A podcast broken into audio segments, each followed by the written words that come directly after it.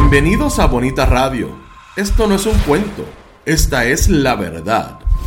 Breves segundos la periodista Carmen Enita Acevedo estará con ustedes. Bonita Radio está disponible en Facebook, Instagram, Twitter, Spotify, Google Podcast, YouTube, iVoox y iTunes. Agradecemos a nuestros auspiciadores. Cooperativa Senogandía, Solidez y Futuro. Buen Vecino Café. Nuestras transmisiones son viables también gracias al apoyo de ustedes. Pueden enviar sus donativos accediendo a bonitaradio.net. Allí podrán realizar su aportación a través de PayPal o tarjetas de crédito. También pueden realizar su donativo por ATH Móvil Negocios a la Fundación Periodismo 21. O pueden enviar un cheque o giro postal a PMB número 284, Pio Box 194000 San Juan, Puerto Rico 00919-4000. Bonita Radio. Esto no es un cuento. Esta es la verdad. Con ustedes, la periodista Carmen Enita Acevedo. En directo, desde el estudio, Roberto el Indio Acevedo.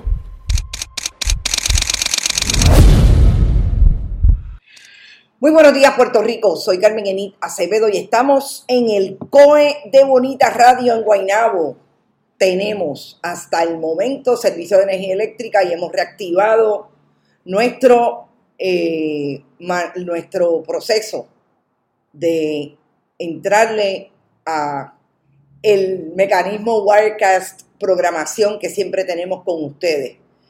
Díganme saber si se escucha bien, si todo está conectado, si no están escuchando eh, doble, entiendo que no, pero bueno, aquí estamos. A esta hora, en Bonita Radio, a las 8 y 8 de la mañana, vamos a ir sobre los temas importantes relacionados con el gobierno de Puerto Rico y su respuesta. Lo que ayer comenzábamos a conversar sin imágenes pero hoy quiero compartirle algunas de las imágenes de aquella intervención del gobernador de Puerto Rico con los periodistas cuando eh, no quiso contestar la pregunta sobre lo que está ocurriendo en el área del de eh, servicio de helicópteros. Hay una nota que no he leído porque acaba de salir de que supuestamente ya Luma está contestando que hay tres helicópteros en el aire esa no es la información que tenemos alrededor de diferentes medios, pero sobre todo, eh, no solamente que es que no vuelen, es, es también la capacidad que tienen los que están volando de hacer el trabajo que se supone que se haga en una respuesta que al momento solamente mantiene a sobre 32% de la población con servicio de energía eléctrica en el sexto día de trabajo después del paso del huracán Fiona. También las imágenes de lo que ocurrió en esa intervención en Aguas Buenas, que yo le decía que me parece que es lo que no pinta y no cuadra en términos de que el gobierno de Puerto Rico no le dé respuestas al país en una conferencia de prensa. Ayer estuvo solamente el secretario de Estado y algunos jefes de agencia, y todos los jefes de agencia, incluidos el gobernador de Puerto Rico, estén eh, alrededor del país con un fotógrafo haciendo fotos de sus participaciones o sus conversaciones con las personas en eh, los lugares a donde está yendo. Importantísimo. Esos lugares que el gobierno de Puerto Rico está visitando, ya hay gente que les ha contestado, no me den nada, yo me resuelvo. Es importante traer eso. Y en medio de todo lo que está ocurriendo, con las personas sin servicio de energía, las personas sin servicio de agua potable. Recordemos que más de la mitad de la población también está sin agua potable.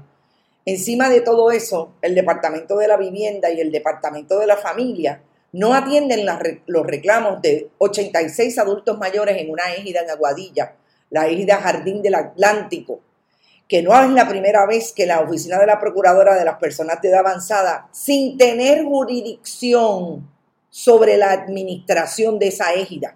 Es el departamento de la familia y es el departamento, sobre todo, el departamento de la vivienda, porque es una égida bajo la ley 173 que se reúne y se opera a través de vivienda federal. El departamento de la vivienda podría hacer algo, pero el secretario está dando cara en la estrategia COI. al igual que la secretaria del Departamento de la Familia. Vamos a hablar de Aguadilla porque esa égida, que fue un caso que atendieron ayer los colegas de, eh, de las noticias de Telemundo, el alcalde de Aguadilla, Julio Roldán, se querelló al Departamento de la Familia, pero la secretaria de la Familia está dando cara con un fotógrafo en el Photo Opportunity.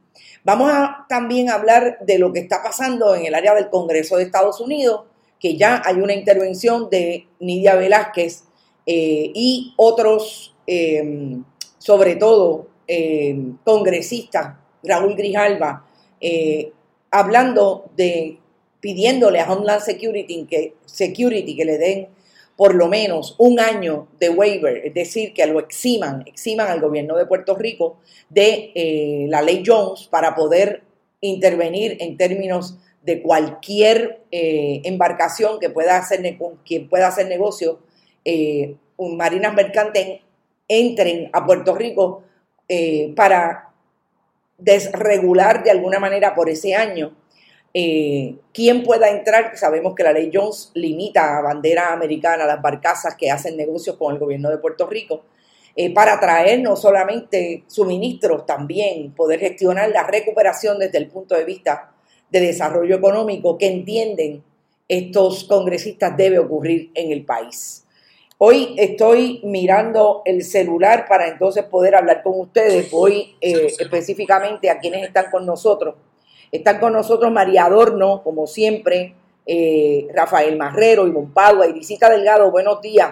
Juniris Ortiz Negrón también está por ahí, nunca te había visto. Bienvenida a Bonita Radio. Alfonso Padua, siempre. Arecibo reportando una semana sin luz. ¿Te está gustando este episodio? Hazte fan desde el botón Apoyar del podcast de Nivos.